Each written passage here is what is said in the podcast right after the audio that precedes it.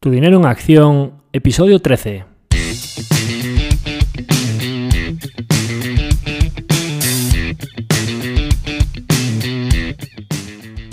Hola, soy Javier Acción, asesor financiero independiente autorizado y registrado en la Comisión Nacional del Mercado de Valores con el número 149 y asesor del fondo de inversión Acción Global. Te doy la bienvenida a Tu Dinero en Acción, tu podcast de inversión donde hablaremos de manera sencilla y cercana de conceptos, métodos y alternativas para rentabilizar tus ahorros. Si te planteas sacarle partido a tus ahorros o quieres descubrir qué opciones te interesan más, te invito a quedarte para aprender sobre finanzas con un lenguaje directo y sin tecnicismos. Si tienes alguna pregunta, duda o sugerencia, puedes contactar con nosotros utilizando las distintas vías que encontrarás en nuestra página web www.accioninversiones.com.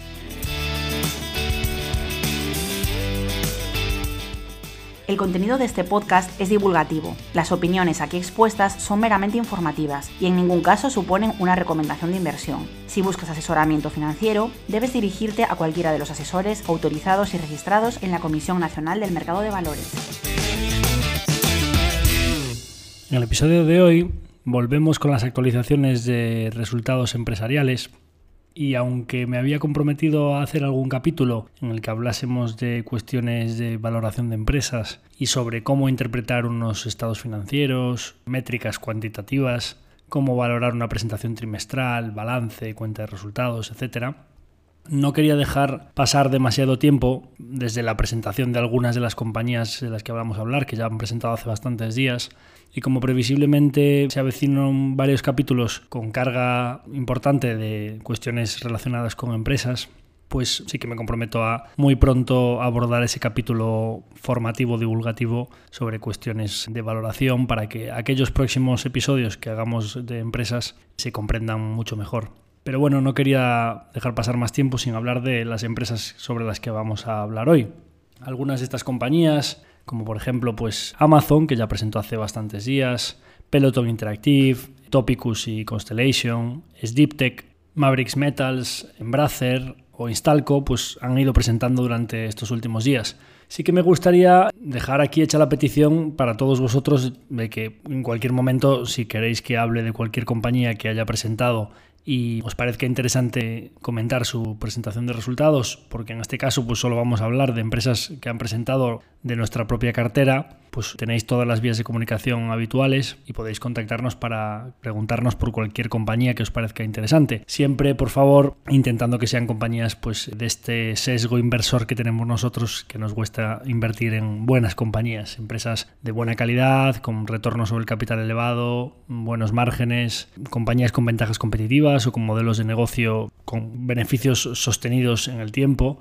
o que puedan resultar interesantes dentro de sectores que a priori pues parezcan peores, pero que tengan algo especial en su equipo gestor, porque posean un activo único, por una situación especial de mercado, pues que puedan ser la excepción que confirme la regla, que siempre hay excepciones.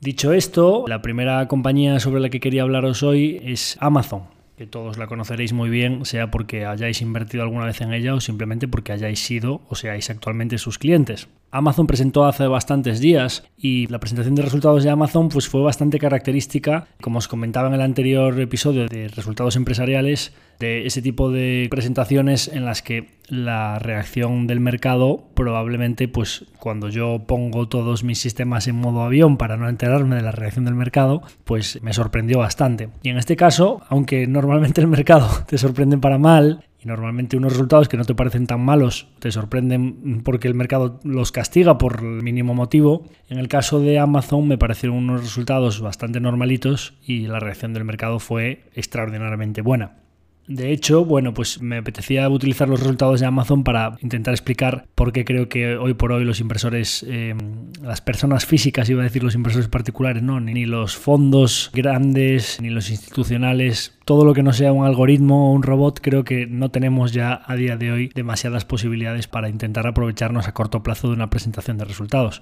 Porque Amazon es una compañía, como todos sabéis, no especialmente pequeña, podríamos decir que no es ni siquiera especialmente mediana, es una de las compañías más grandes del mundo y cuando presentó sus resultados, sabéis que como os había dicho ya en anteriores episodios, pues las compañías americanas presentan más o menos a las 10 de la noche, entre las 10 y 10 y 5, a lo mejor a las 10 tardas en ver los resultados de esa empresa hasta las 10 y 5, 10 y 10 en, la web de, relación con el inversor, pero a las 10 o 10 y un minuto debería estar el fichero oficial en, en la página web o en la base de datos de la SEC americana. Bueno, pues creo que habían pasado segundos, no había pasado ni siquiera un minuto desde que el fichero estaba subido a la SEC y creo que todavía no estaba en la página web de relación con el inversor. Y una compañía como Amazon, de una capitalización de mercado de 1,5 trillón, es decir, una de las compañías más líquidas y más grandes del mundo, en cuestión de segundos desde que se había presentado el informe, estaba subiendo en aftermarket un 17%. Además es que podríamos decir, bueno, es que el aftermarket, como hablamos en anteriores episodios, pues probablemente pueda haber movimientos muy erráticos si la compañía a lo mejor pues está moviendo poco volumen. Pero como os podéis imaginar, el aftermarket de Amazon es tremendamente fiable de lo que va a pasar al día siguiente. Con lo cual podremos deducir que si los algoritmos o los sistemas que mueven esa compañía, una compañía tan grande que para mover un 17% a Amazon, imaginaros las cantidades de dinero que tenían que estar negociándose en ese momento, con el tiempo que había transcurrido desde la presentación del informe, una compañía de 1,5 trillón que la muevan de esa manera implica que los seres humanos, la batalla de intentar interpretar rápidamente un informe para aprovecharnos en el corto plazo de esa información que acaba de salir, es una batalla completamente perdida. Entra un poco ya en cuestiones de debate, pues eh, si nosotros consideramos que ese informe era realmente tan bueno como para subir un 17%. Pero lo que quiero decir con esto, y ahora hablaré un poco del informe, es que nuestra única ventaja competitiva frente a unos algoritmos que analizan, y ahora os diré cómo lo hacen, un informe con esa rapidez para saber si el informe es bueno o es malo, nuestra única ventaja competitiva es el tiempo. Es decir, lo único que podemos hacer es tener un espectro temporal diferente a todo ese cortoplacismo de, interpretar unos resultados trimestrales. Es verdad que esos resultados pues, marcan el futuro de la compañía y que nos alimentan un poco la tesis a corto plazo y todos esos informes a corto plazo van andando o van caminando el camino de largo plazo deben ser inputs para nuestra análisis o nuestra tesis en la compañía de largo plazo, pero la reacción a cualquier información de corto es una batalla que la tenemos completamente perdida. Dicho esto, el informe, bueno, hubo varias teorías sobre por qué la reacción del mercado había sido tan fuerte. Una de las teorías quizá pues que a corto plazo pueda tener sentido, pero que debería haberse corregido muy rápidamente, es que Amazon en el informe, una de, de las métricas en las que más sorprendió fue en la de net income, en la de beneficio neto y lógicamente pues en la de EPS, beneficio por acción. Y esto se produjo porque Amazon es uno de los principales accionistas de Rivian Automotive. Rivian es una empresa de coches eléctricos que está intentando con coches más subs, coches más todoterrenos de alta gama, pues ser una de las empresas que no, no es que le hagan la competencia, pero que compartan un poco el liderazgo de los coches eléctricos junto a Tesla. Rivian pues eh, tiene un contrato, una colaboración con Amazon por la cual pues Amazon pretende que Rivian sea el que suministre los futuros vehículos eléctricos de reparto y las furgonetas de reparto de Amazon para ser una empresa más sostenible y que gaste menos en combustibles. Y para que esto sea así, uno de los acuerdos a los que llegaron es que Amazon invirtió en Rivian antes de que saliese a cotizar hasta un 10% del accionariado de Rivian. Cuando Rivian sale a cotizar y sus acciones se venden en el mercado por mucho más dinero que lo que había pagado Amazon por ellas, Amazon está obligada a hacer un apunte contable que va directamente al patrimonio neto, es decir, no pasa por cuenta de resultados porque no es una operación de su negocio habitual, sino que se produce una revalorización que está obligado por la nueva normativa contable de, valorar las participaciones mark to market, es decir, marcarlas a valor de mercado. Y cuando tú tienes un evento tan significativo como una IPO, o sea, una, OPU, una, una salida a cotizar al mercado, que marca tan claramente el valor de cotización de unas acciones, pues tienes un valor objetivo de cuánto valen esas acciones frente a lo que tú las tenías contabilizadas en tu balance a, valor contable. ¿no? Entonces eso te produce una plusvalía latente, no todavía en cash flow porque tú no las has vendido esas acciones, no ha pasado por caja, pero sí una plusvalía que va contra beneficio neto que hace que aumente mucho artificialmente el beneficio neto de ese trimestre y lógicamente al aumentar el beneficio neto y las acciones en circulación ser prácticamente las mismas que el anterior trimestre, pues el IPS, es decir, el beneficio por acción, subió mucho.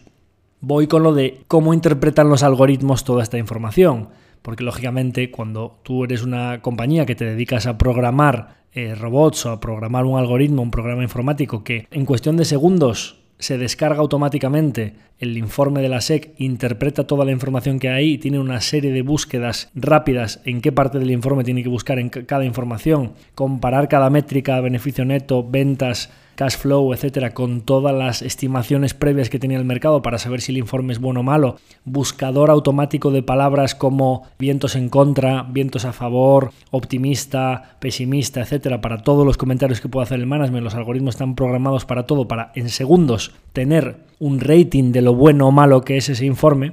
pues claro, una de las teorías que hubo fue que como ese netting, como estaba tan artificialmente hinchado, pues que el mercado había interpretado que los beneficios eran altísimos y que había batido por mucho el beneficio neto del trimestre y los beneficios por acción y que eso era motivo para subir mucho las acciones. Esto podría ser cierto si la subida de cotización de Amazon fuese instantánea y a los pocos minutos cuando ya las personas se ponen a interpretarlo, porque yo a los yo no soy un algoritmo, pero a los 10 minutos de estar leyéndome el informe ya había visto que ese beneficio neto, porque lo comentaban en el informe, ¿no? que, había un beneficio neto muy elevado por la salida a cotizar de Rivian. Entonces en ese momento los seres humanos debían estar corrigiendo todas esas operaciones y Amazon debía estar subiendo mucho menos. Con lo cual, pues había otros motivos para pensar que efectivamente al mercado le había gustado mucho ese informe de Amazon. ¿Y cuáles son las partes buenas y las partes malas del informe de Amazon? Por lo general, la parte peor del informe de Amazon es un poco lo que venía sucediendo con todas las empresas de e-commerce.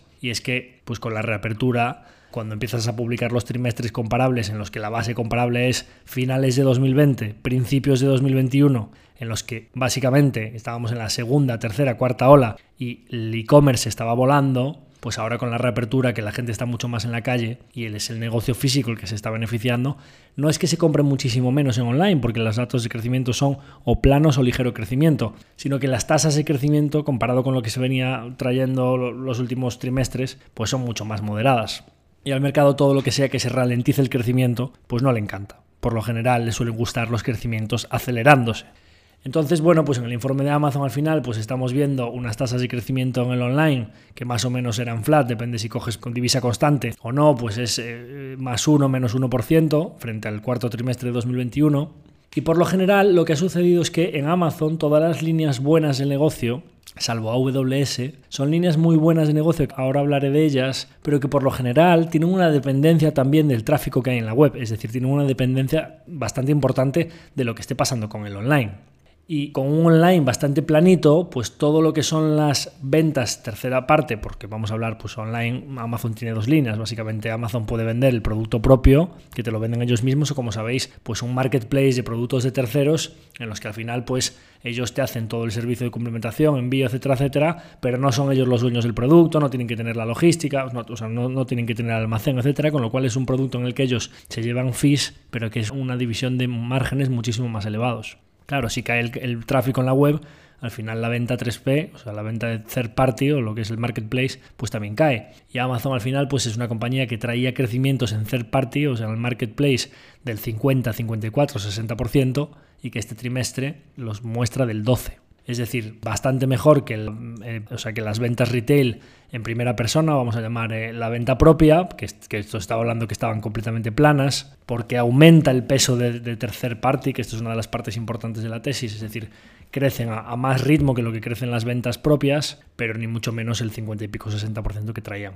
Además, otra de las mejores divisiones que tiene Amazon es publicidad. Pues si tú quieres salir más arriba en la página web o quieres que tu producto esté promocionado a Amazon Choice o recomendado y salga más arriba, con lo cual vas a vender muchísimo más, no solo me voy a llevar un fee de tu producto, sino que además tienes que pagarme o darme más fee por ese producto para que salga más arriba. Que eso no es venta del producto en sí, sino que al final es una especie de publicidad. Bien, pues Publi era otra de las partes que también depende de cuánto tráfico haya en la web y que era una división que venía creciendo el año pasado a 50, 60, 70% y que publica un crecimiento del 33%. ¿Qué más negocios buenos tiene Amazon? Pues la suscripción, por ejemplo, ¿no? La suscripción, pues eh, todo lo que pagan por cuota Prime, que en Estados Unidos pues ya va por más de 100 dólares al año, que ellos van mejorando un poco esa cuota que te, que, que te cobran cada año por dándote otros servicios, dándote música, dándote vídeo, etcétera, etcétera, pero que al final pues también tiene una dependencia de cuánto se utilice Amazon o cuánto se utilice, porque al final la gente lo que tiene la sensación, o, es por lo que paga, es para ahorrarse los costes de transporte cada vez que pides, ¿no? Entonces, pues si Amazon tiene unas tasas de crecimiento más planitas en la parte parte de e-commerce, pues Prime también es susceptible de crecer menos.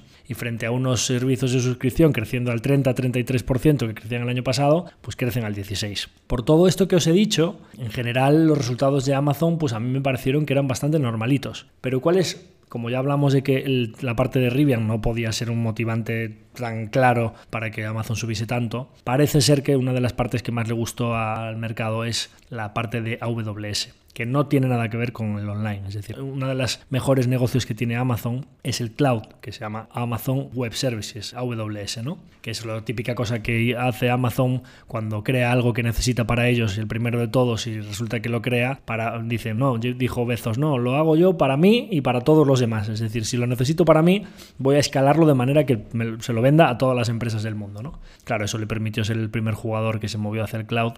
y tener unas tasas de penetración. De hecho, es el jugador líder, el segundo es Azure y el tercero es eh, Google Cloud Platform. Y previsiblemente, pues eh, con las tasas de crecimiento que tiene, pues probablemente Azure pueda llegar a superarlo en dos o tres años, pero vamos, pues van a debatir ahí el primero y segundo entre ellos y Google será un tercer jugador, ¿no? Bueno, pues en AWS es una de las pocas divisiones que se ha acelerado, pero tampoco es que sea un... Es decir, ya había presentado Microsoft unas tasas de crecimiento muy interesantes, parecidas a estas o incluso un poco superiores, y AWS lo único que confirma es un poco lo que se sabía del cloud, que está creciendo a tasas del 40% anual, y el año pasado pues estaba creciendo al 29, 28, bueno, pues al, al mercado le encantó ver que eso no solo crecía al 30, 38, 39%, sino que ya está creciendo al 40%, y como hablábamos, crecimientos que se aceleran en una división que está haciendo run rate, es decir, 18 billion, si los analizamos, estamos hablando de cerca de 80 billion al año, en un negocio que sí que te hacen disclose de los márgenes y que está haciendo márgenes EBIT del 30%, pues lógicamente va a ser muy complicado que el mercado le asigne un múltiplo inferior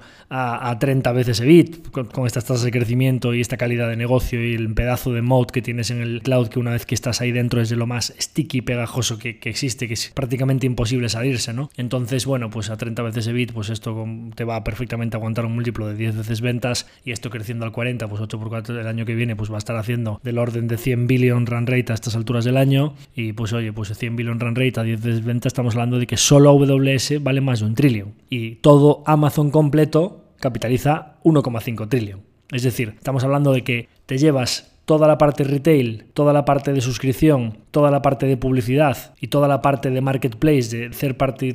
e-commerce, pero third party, por 500 mil millones, cuando estamos hablando de que son negocios que en su conjunto tienen una facturación, que ahora hablaremos después, con mucho peso en la parte de e-commerce, pero que las partes que tienen menor peso, como son third party, suscripciones y publicidad, pues lo que va a suceder es que tiene unos márgenes muy superiores a la parte de e-commerce. Entonces, esto es por concluir. Lo que más me gusta a mí de, de la tesis de Amazon es que con la parte peor del negocio, que es e-commerce 1P, o sea, e-commerce propio de Amazon, creciendo al 1%, y todo lo demás, los negocios buenos, creciendo al 16, al 12, al 33 o al 40, que son negocios que si AWS tiene márgenes del 30, pues me gustaría ver los márgenes de Publi, porque probablemente sean bastante superiores, porque al final no tienes que vender ningún producto, sino que simplemente tienes un departamento de ventas que fomenta que ese artículo salga más arriba o más abajo, pero que es un negocio de muy altos márgenes, porque no tiene venta de producto físico, ni tienes que fabricar nada, ni tienes que hacer una logística, sino que es dentro de tu propia plataforma cobras por incentivar productos, ¿no? Pues suscripciones también probablemente tengan unos márgenes normalizados a cuando escalen la producción de contenido muy interesantes y pues ya sabéis los marketplaces qué, qué tipo de márgenes tienen, ¿no? Con lo cual, básicamente, la mejor parte de la tesis de Amazon, igual que llevo pasando los últimos años, es que solo hay que esperar. Porque tú, un negocio como la venta 1P o la venta de producto propio, y que en su conjunto, con todas las partes de margen bueno, te está dando unos márgenes EBIT del 5, y estamos hablando de unidades de margen del 30, 40, 70, como son publicidad o AWS, y tú en conjunto estás haciendo márgenes del 5, quiere decir que estás deprimiendo los márgenes de una manera tan brutal en la parte de e-commerce que simplemente con que vaya pasando el tiempo y escales toda esa inversión, ese gasto en OPEX que estás haciendo y simplemente cuando tú tienes una división mala, por decirlo así, que está creciendo al 1 y todas las divisiones buenas están creciendo a doble dígito alto, Simplemente lo que va a suceder es que cada vez en el mix las ventas de las divisiones con márgenes elevados van a pesar más y los márgenes no van a poder esconderlos. no van a poder esconderlos. ¿Qué quiere decir? Pues que Amazon siempre se ha preocupado de no tener márgenes demasiado elevados y de reinvertir en el propio negocio y de deprimir los beneficios a corto plazo para fomentar el ganar cuota de mercado a largo.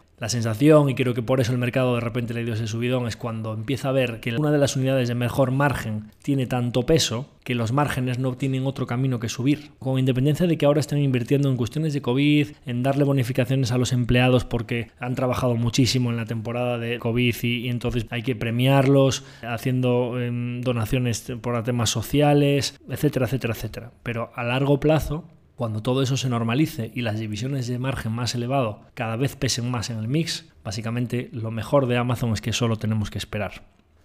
Otra de las compañías que ha presentado hace dos o tres semanas ha sido Peloton Interactive.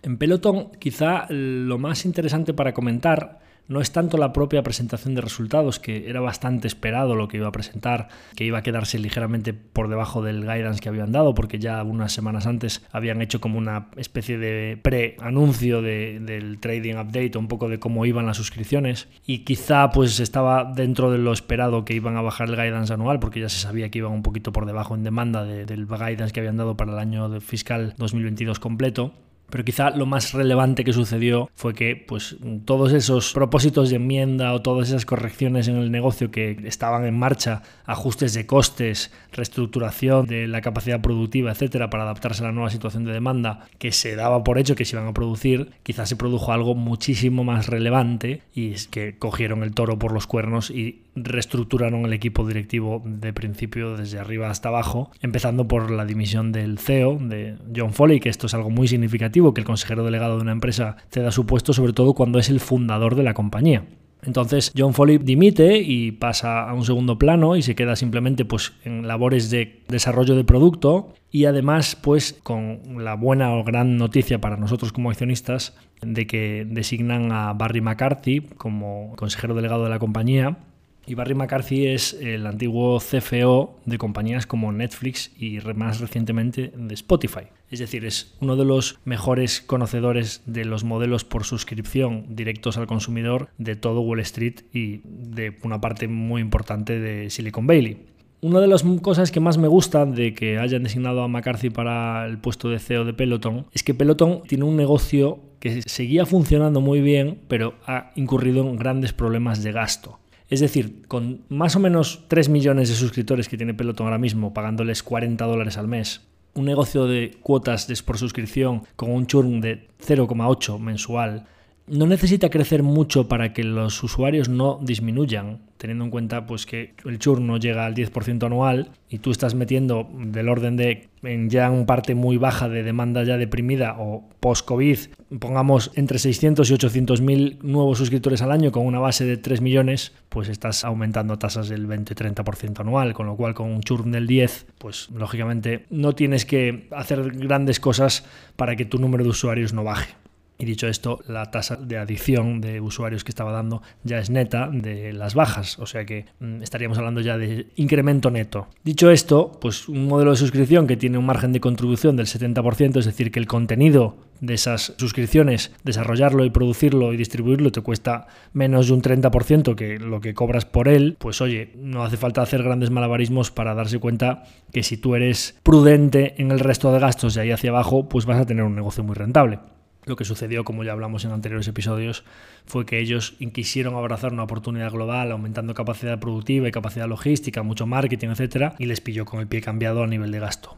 a nivel de normalización de la demanda, gastando mucho. Entonces, una de las cosas que me gustan de Barry McCarthy es que es una persona que viene de puestos de CFO, de director financiero, con lo cual lo primero que va a hacer es poner a la empresa a fitness, nunca mejor dicho, poner a la empresa a dieta o poner a la empresa en forma a nivel de gastos. Y como es un negocio muy bueno, con un churn muy bajo y con una alta rentabilidad por margen de contribución, solo con poner a la empresa, adelgazar la estructura de gastos de la empresa, ya puede convertirlo en un modelo rentable. Además, lo que me gustaron mucho fueron las declaraciones que hizo sobre que va a ser un negocio muy centrado en las suscripciones, que no generan valor fabricando las bicis, con lo cual van a mantener solo el diseño del hardware in-house o dentro de la propia empresa pero que se puede subcontratar la fabricación y lógicamente esto es una opinión que yo siempre tuve sobre la compañía, que no entendía todo eso de aumentar toda esa capacidad productiva y de montar una fábrica en Ohio, etcétera, porque no hay que ser un genio para recordar la frase de Designed in California, Assembled in China. Es decir, los mejores del mundo en diseño de hardware y venta de suscripciones y marcas de alta gama con un logotipo precioso ya han inventado todo lo que tienes que hacer. Es decir, diseña el producto y que lo fabriquen otros, porque no necesitas cargarte con todas esas fábricas y toda esa capacidad productiva, que es un negocio de bajo valor añadido. Lo mismo sucede pues con toda la logística, todos los envíos internacionales. Ya hay empresas, incluso la propia Amazon, XPO Logistics, eh, UPS, FedEx, que se encargan de transportar productos enormes a lo largo de todo el mundo, porque tienes que tenerte una red de distribución por todo el mundo, furgonetas hasta la puerta de casa de los clientes. Si al final los clientes, estoy en todos los grupos de Facebook, de Peloton, etcétera, para ver un poco el tema de las entregas, y vaya bien o vaya mal la entrega, todos los clientes le ponen cinco estrellas porque dicen, pero es que me da igual, sí, me rayaron el suelo, me llegó un poco tarde, tal otros dicen que fue todo maravilloso. Pero es que aunque les vaya mal, ponen, pero es que el producto es tan espectacular, esto es tan life changing, me ha cambiado la vida, hago más ejercicio que nunca, he adelgazado tantos kilos, el tema de diabetes, mejora de temas cardíacos.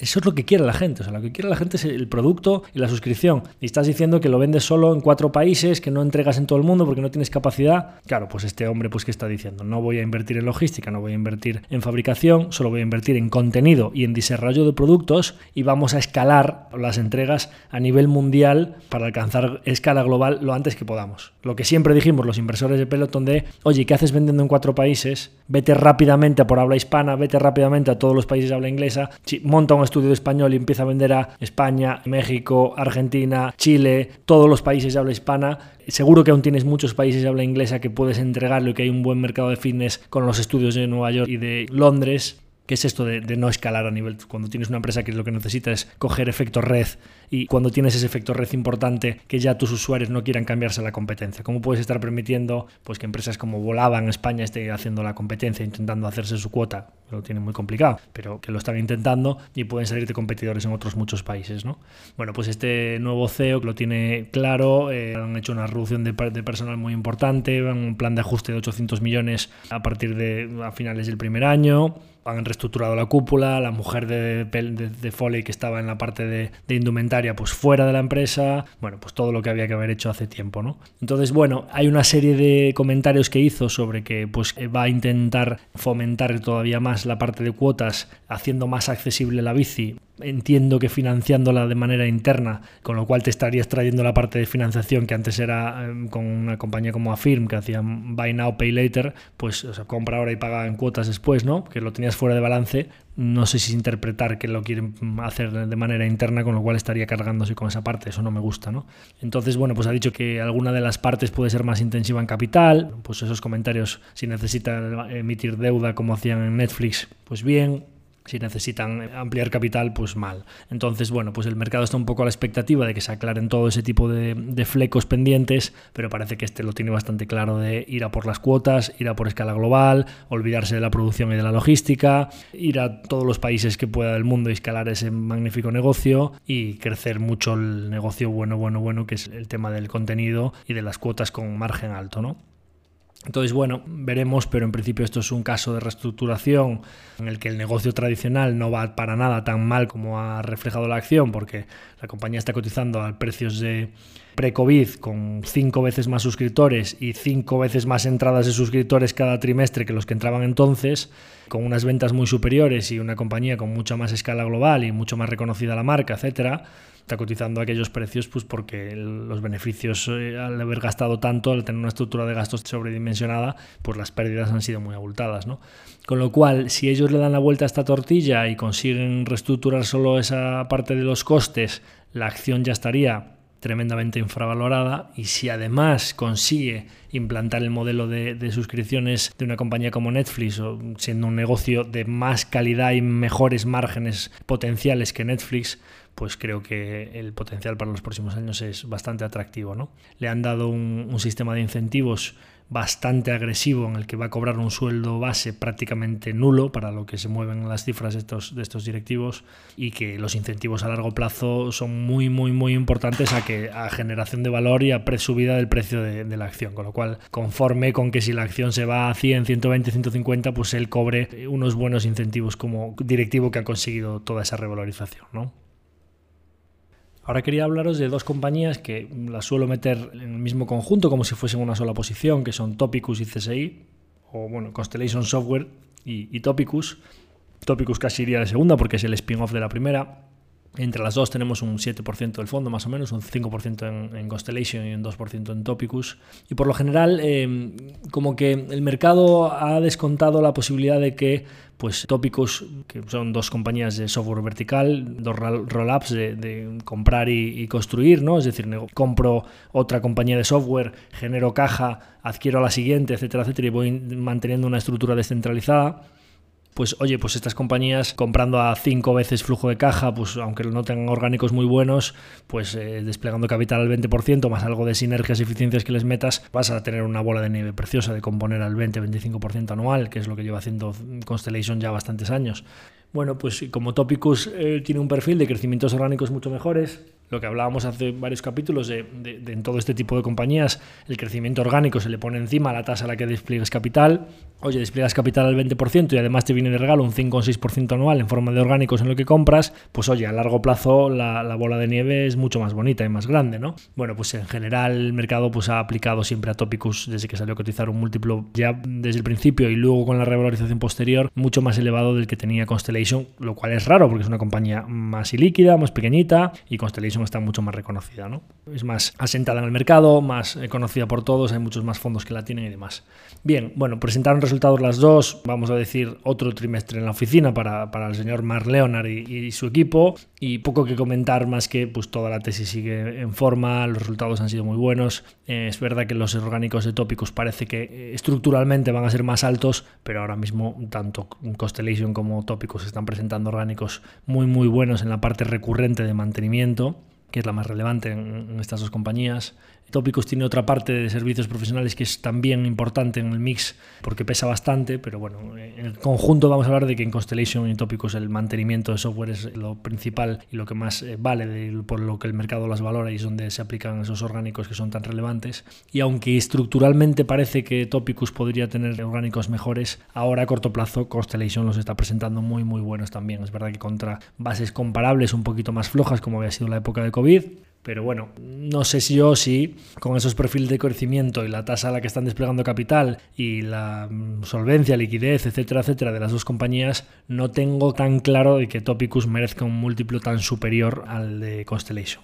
Con lo cual, bueno, pues por eso tenemos un poquito más en Constellation del peso que tenemos en Topicus. Importante aquí, pues oye, cuando las bolas de nieve se van haciendo grandes, una de las dudas que siempre tiene el mercado es durante cuánto tiempo vas a poder desplegar cuánto capital porque la sistemática de adquisiciones se va volviendo cada vez más compleja. Es decir, tú vas a poder seguir desplegando capital para hacer una bola de nieve incremental, es decir, oye, cada año vas generando más flujo de caja, pues cada año necesitas desplegar más capital para que esa bola de nieve siga formándose. ¿Es factible que tu sector pueda seguir desplegando capital a ese nivel, con ese ritmo, y que año tras año esa cifra de capital sea incremental? Bien, pues Constellation en el cuarto trimestre de 2021 si normalmente venía desplegando del orden, dependiendo del trimestre, entre 150 y 300 millones de dólares, con algún trimestre puntual, como cuando fue la fusión con Topicus, que había desplegado 400, pero que eso era una adquisición grande y que era algo bastante extraordinario,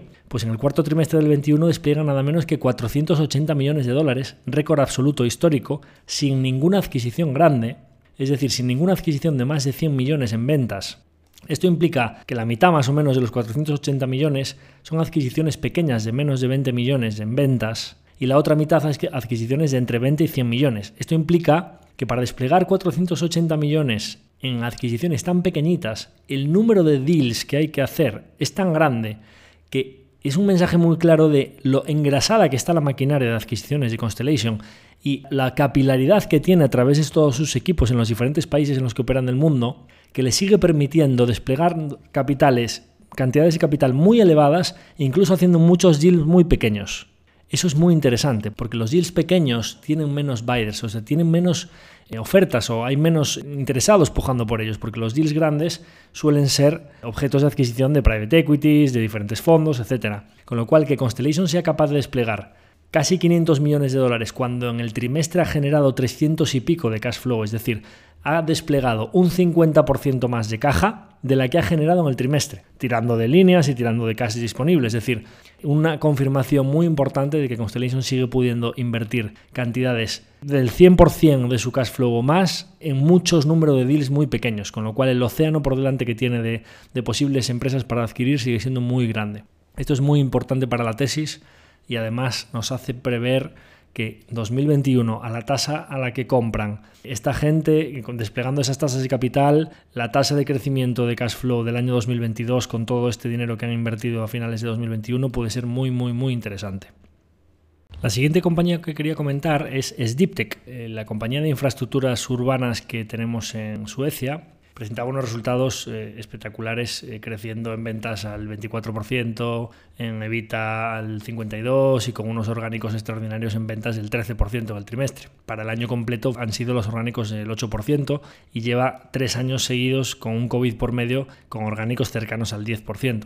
Claro, esto en una compañía que está desplegando capital a tasas bastante elevadas y además haciendo un uso muy inteligente de deuda y emisiones oportunistas de capital cuando la acción está muy alta y sabiendo cuándo tienen que tirar de líneas cuando la acción no está tan alta y una compañía con una gran bandera SG por todo el tipo de, infraestructuras sostenibles, de ahorros de costes en tratamiento de residuos, e infraestructuras, automatizaciones, deliveries de última milla, cargadores, eh, redes de cargado eléctrico, eléctrico, etcétera, claro, pues esto implica que es una compañía con un coste de capital muy reducido, desplegando capital a tasas pues 7, entre 7 y 9 veces EBIT, pues a tasas del 12, 14, 15%, más los orgánicos, ¿no? Es decir, una compañía que confirma que creciendo en ventas al 24% y en EBITDA pues al 50 y pico, además comprando compañías con márgenes cada vez más altos y que continúa su expansión, es una compañía que venía de márgenes del 16-17% y que ya está haciendo márgenes EBITDA por encima del 20%,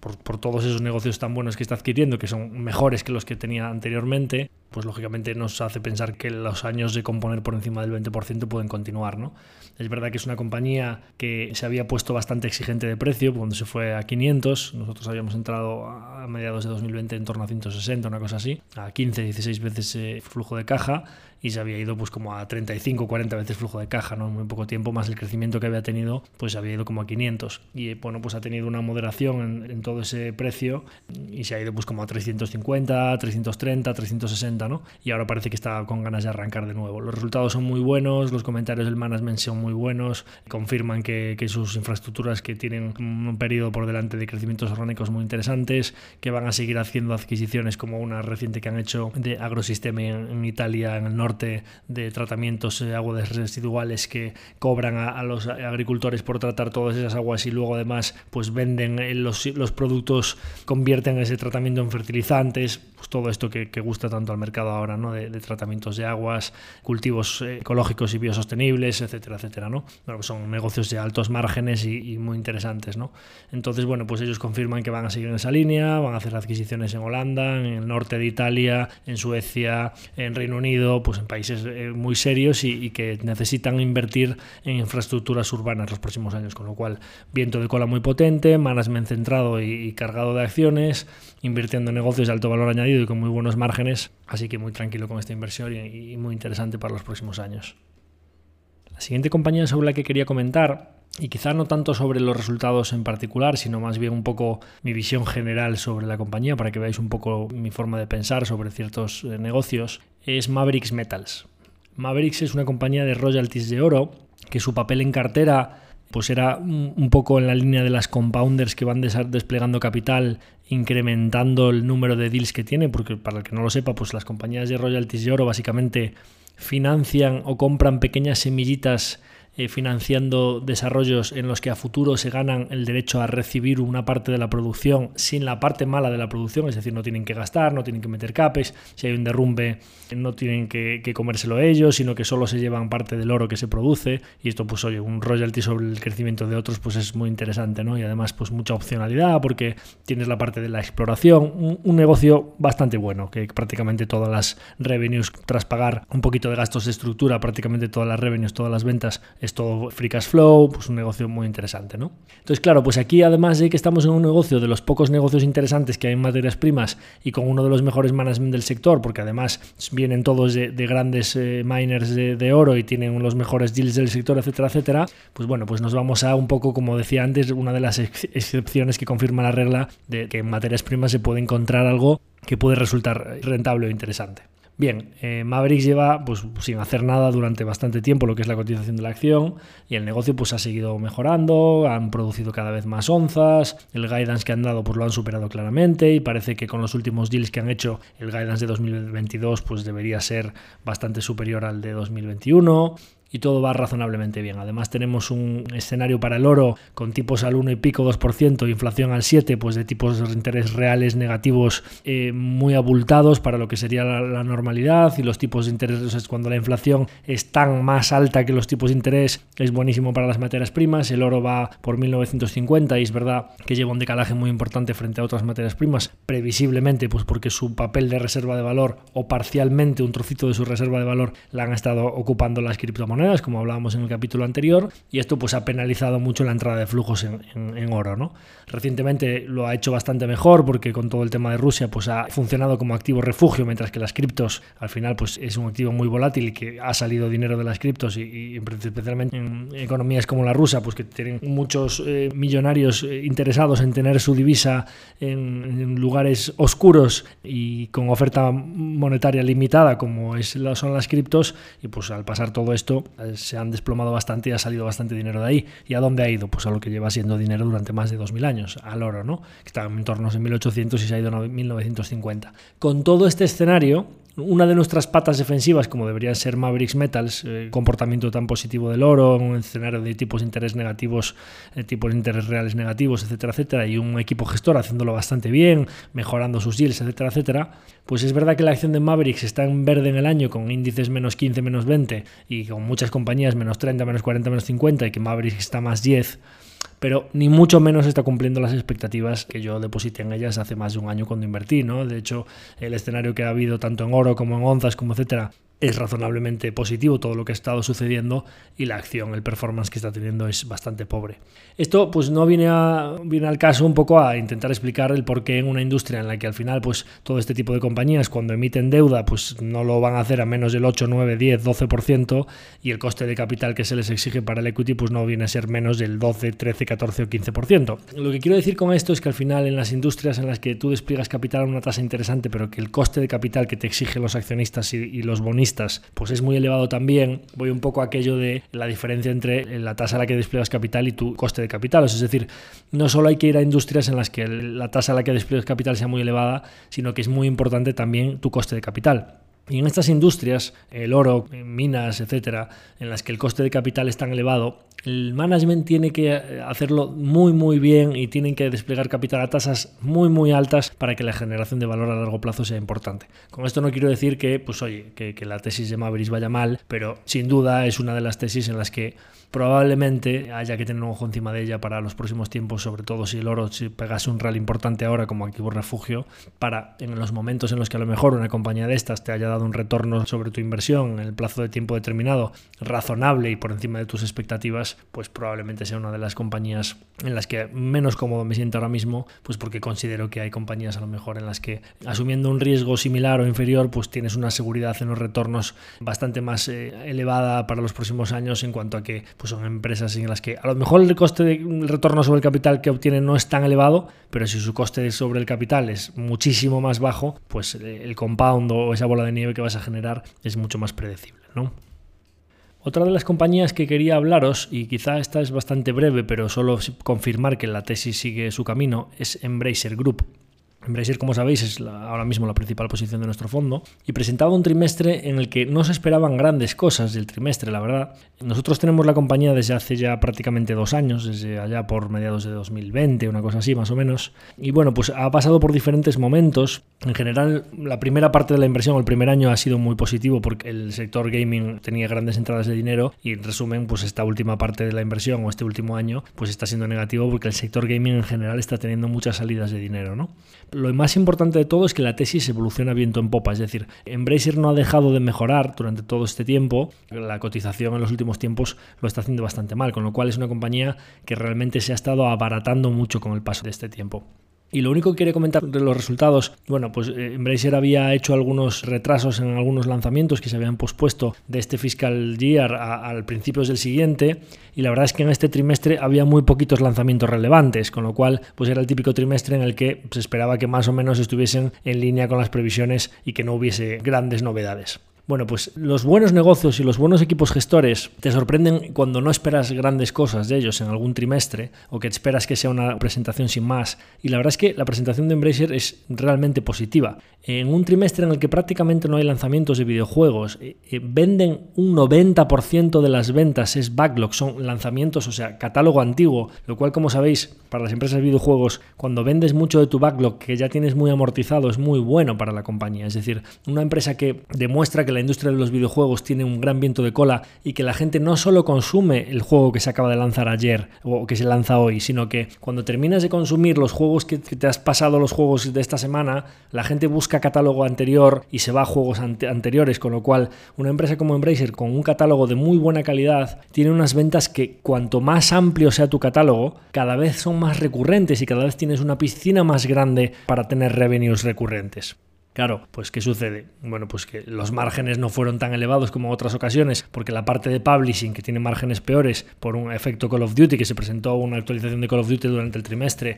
pues tuvo unas ventas altísimas y las ventas de la parte de distribución física de Embracer pues tiene unos márgenes un poquito más moderados y sobre todo pues que la parte de juegos móviles sorprendió muy positivamente. Los juegos móviles de Embracer al final no es lo mismo que un videojuego que lo vas desarrollando, activas los gastos y luego cuando lo lanzas contabilizas todas las revenues, sino que es un un negocio más de pago por adquisición de usuarios esos usuarios vienen a mi juego y dentro de la aplicación o monetizo mediante ventas posteriores o pongo anuncios y monetizo mediante publicidad, con lo cual es un negocio de invierto o gasto en captar negocio y ese negocio, por la diferencia con lo que me ingresa, pues obtengo un margen. Bueno, pues la división de juegos móviles está yendo muy muy bien, de hecho confirma que Lars Winkerforce, el que se anticipó a todas las majors invirtiendo en negocios móviles mucho antes y que era un gran acierto invertir en juegos móviles cuando lo hizo, pero durante el trimestre han invertido mucho porque como están viendo que es tan rentable esa inversión y que está funcionando tan bien, han invertido fuerte para captar negocio para los próximos trimestres y esa inversión debería monetizarse en los próximos trimestres y también pues hizo que los márgenes fuesen un poquito más bajos todo va bien, el backlog es muy bueno, los comentarios de todo lo que están sacando es positivo, el pipeline para los próximos trimestres, todo lo que habían atrasado viene ahora por delante estos próximos trimestres de varios lanzamientos AAA que pintan muy bien y confirmación de que es una compañía con un pipeline cada vez o un catálogo cada vez más amplio en la que el juego más grande ahora mismo no pesa ni siquiera el 5% de las revenues. En un proceso en el que estás adquiriendo compañías de cómics y de juegos de mesa que tienen una recurrencia y generación de caja, una predictibilidad mucho más elevada que el lanzamiento de juegos individuales que no sabes qué tal te van a salir, con un proceso de cambio de normativa contable y de uplisting a un mercado donde va a tener mucha más visibilidad en un main market en Suecia, no, no en un mercado secundario como estaba hasta ahora, antes de finales de este año, es decir, una compañía que está yendo todo muy bien, en la que además la cotización ha caído y está a un precio cada vez más atractivo y en la que tenemos varios catalizadores por lanzamientos, cambio contable y uplisting a un mercado donde tiene mucha más visibilidad, que pueden hacer que ese múltiplo resulte obviamente barato para muchos más ojos de los que resultaba antes, ¿no? Con lo cual, pues también muy tranquilo con esa inversión y creo que tiene bastantes catalizadores cercanos para aflorar parte del valor que hay ahí. La última compañía sobre la que quería hablar, ya brevemente, porque creo que por hoy ya ha sido bastante suficiente carga de compañías, es Instalco. Instalco ya he hablado de alguna vez de ella, es una compañía sueca que va generando valor a través de la adquisición de otras compañías instaladoras, instalaciones eléctricas, plomería, aires acondicionados, ventilaciones, etcétera. La parte buena de las instalaciones de los edificios, por decirlo así. La verdad es que los resultados han sido pues también otro trimestre en la oficina sin grandes novedades, un crecimiento orgánico del 7%, en el conjunto del año del 4. Es verdad que esta compañía no debería tener orgánicos mucho más altos al PIB más algo de cada año de cuota, pues en torno al 5 ciento anual, más o menos es lo que tengo yo en mi modelo anotado y bueno, pues en el trimestre ha presentado el 7, con lo cual bastante mejor que lo que se espera de ella, pero en el conjunto del año, pues en la media de lo que se espera de ella, que es en torno al 4 o 5%. ¿no? Es verdad que en el trimestre pues dicen que ha, habido, ha vuelto a haber un poquito de absentismo laboral, el absentismo al final a ellos les perjudica, el absentismo por Omicron pues les perjudicó porque cuando tú estás pagando las nóminas y los trabajos no pueden avanzar al ritmo previsto porque tienes empleados que no pueden venir a trabajar, pues al final eso a ti te perjudica los márgenes. ¿no? Bueno, pues en vez de unos márgenes que habían dado en este trimestre el año pasado, que es el trimestre fuerte del año del 8%, perdón, del 9%, pues han hecho márgenes del 8%. Bueno, nada, nada dramático y es previsible que tanto esto como un poquito de subidas en los costes de las materias primas que han tenido, pues que Instalco tiene un modelo de negocio que se defiende muy rápidamente de las subidas de costes, porque al final cuando haces tantos proyectos pequeñitos y los proyectos son de duraciones tan cortas, no como un proyecto de construcción en el que al final pues firmas un contrato a dos o tres años de construcción de un edificio y si en el año dos te empiezan a subir los costes y tú ya tienes el precio cerrado, tienes muy poquito margen de maniobra. Instalco hace instalaciones muchísimo más pequeñas y si empiezan a subir el coste de los cables, de los plásticos, de los, radiadores, de los aires acondicionados, de las tuberías, etcétera, etcétera, muy rápidamente en los siguientes presupuestos, cuando eh, entrega el presupuesto de ese proyecto, muy rápidamente puede repercutir esos costes. ¿Qué sucede? Cuando la subida de las materias primas y de los costes se produce de una manera tan vertical como se ha producido, durante el propio trimestre tienes algunos trabajos que estás efectuando, que ya tienes el precio pactado,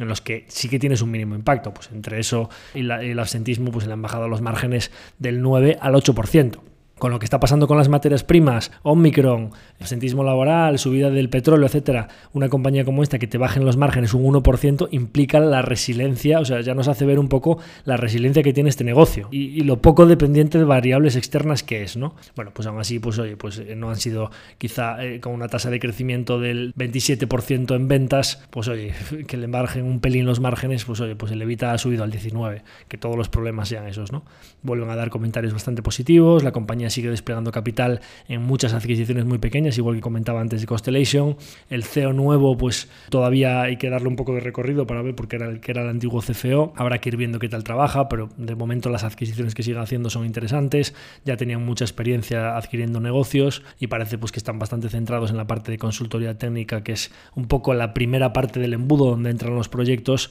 que es muy interesante porque si tú coges por los proyectos desde el principio teniendo una división de consultoría técnica, pues puedes coger proyectos más grandes y cogerlos desde el comienzo y hacer servicios multidisciplinares desde la planificación hasta el final de todos los proyectos utilizando varias compañías del grupo, lo cual también es muy interesante para los márgenes. Con lo cual, nada, tranquilo con Instalco y creo que para los próximos años también, así como hablaba de Ziptec, Constellation, pues compañías como estas que despliegan capital a tasas muy altas porque Instalco paga 5 o 6 veces flujo de caja, o sea, 0,5, 0,6 veces ventas, ¿no? Entonces, pues compañías, si tú despliegas capital a 5 o 6 veces flujo de caja, es decir, despliegas capital a tasas del 20% con orgánicos del 5, la única cifra que nos falta saber es cuánto cuánto capital despliegas, pues Instalco está en torno del 70-80% del beneficio neto y de 80-90 casi el 100% del flujo de caja, ¿no? Entonces, desplegando tanto capital a tasas altas más los orgánicos encima, pues otra de las inversiones con un océano por delante para invertir, porque la cuota que tienen todavía en los países nórdicos es muy baja, con lo cual tienen muchísimo por delante para adquirir, pues muy tranquilo con esta inversión para los próximos años. Así que, habiendo finalizado con las compañías eh, de las que quería hablaros hoy, os vuelvo a citar a que si por favor alguno de vosotros tiene alguna compañía de la que no hayamos hablado porque no la tenemos en cartera y que os parezca interesante, pues que me la enviéis para que pueda hablar de ella. Y bueno, pues recordaros también que para que siga creciendo este pequeño proyecto, si os ha gustado el capítulo, pues lo compartáis a aquellas personas que consideréis que le puede parecer interesante o que tengan alguna empresa en cartera de las que hemos hablado hoy que le pueda interesar. También, pues bueno, recordaros que tenemos en marcha todo este proyecto del rating de usuarios en Spotify que vamos viento en popa, camino a nuestra siguiente meta volante de 500 valoraciones de 5 estrellas. Creo que vamos ahora por 150 o 160, con lo cual pues todos aquellos que escuchéis el podcast en Spotify y que os haya gustado, pues invitaros a que por favor nos, nos deis esa valoración de 5 estrellas en Spotify. Sin más, eh, muchísimas gracias a todos por vuestra atención y me despido hasta el próximo episodio.